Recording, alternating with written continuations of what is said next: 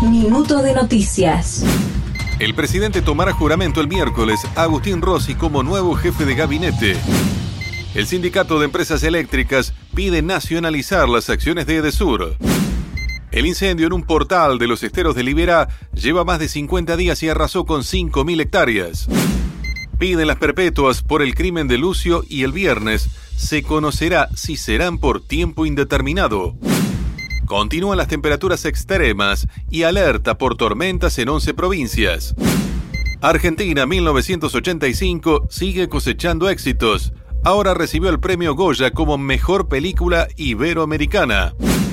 Pesar por el fallecimiento de Claudio Campanari, periodista de Telam. Más información en telam.com.ar y en nuestras redes.